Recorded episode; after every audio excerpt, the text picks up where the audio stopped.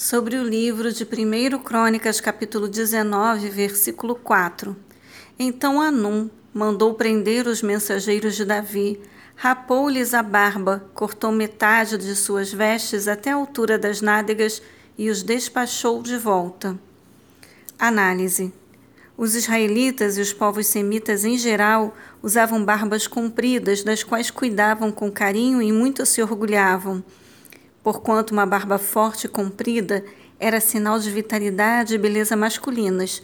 Salmos 133, 2, 2 Samuel, capítulo 19, versículo 24. Cortá-la ou cobri-la era sinal de tristeza, luto ou debilidade. Isaías 15, e versículo 2, Jeremias 48, versículo 37. As proibições sobre danos contra a barba provavelmente se deviam às práticas pagãs e idólatras. Está em Levítico, capítulo 19, versículo 27. Ou as doenças de pele semelhantes à lepra. Levítico 14, versículo 9. A mutilação da barba representava uma terrível desonra ao seu possuidor.